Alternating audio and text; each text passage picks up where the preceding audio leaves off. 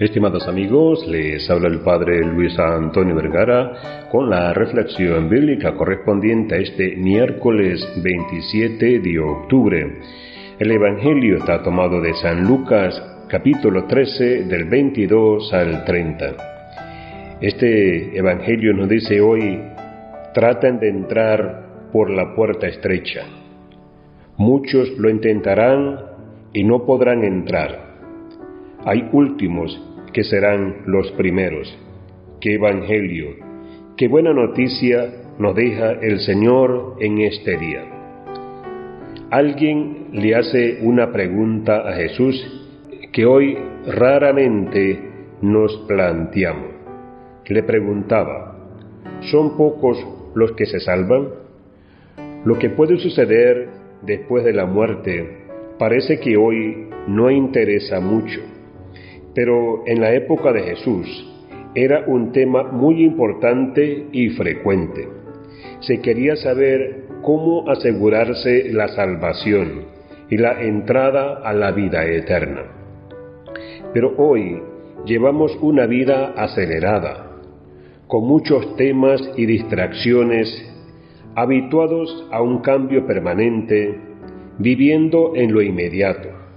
Nos interesa vivir bien la vida ahora y evitamos preguntas sobre qué sucederá después de la muerte. Por eso, la pregunta más frecuente es, ¿cómo puedo hacer para vivir bien, para estar mejor?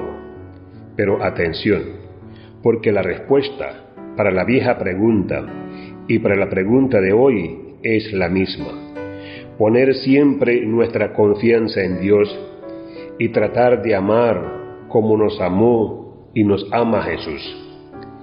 El Señor nos habla por medio de dos grandes imágenes.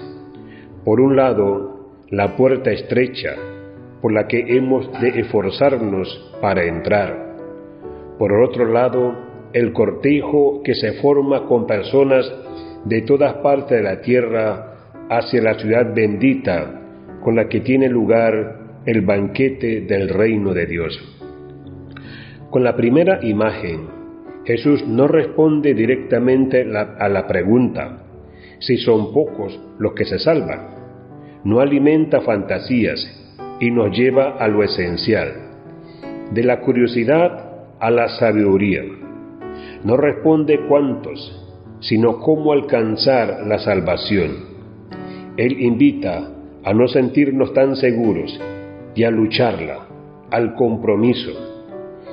Y por otra parte, nos habla de qué es lo que no sirve o no basta, que es el de pertenecer a un pueblo, a una raza, a una institución, porque eso nos hace pensar que ya hemos adquirido ciertos derechos.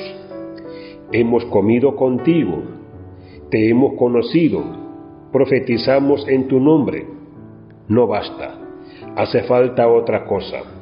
Dios conoce bien al que oye y al que oye y practica.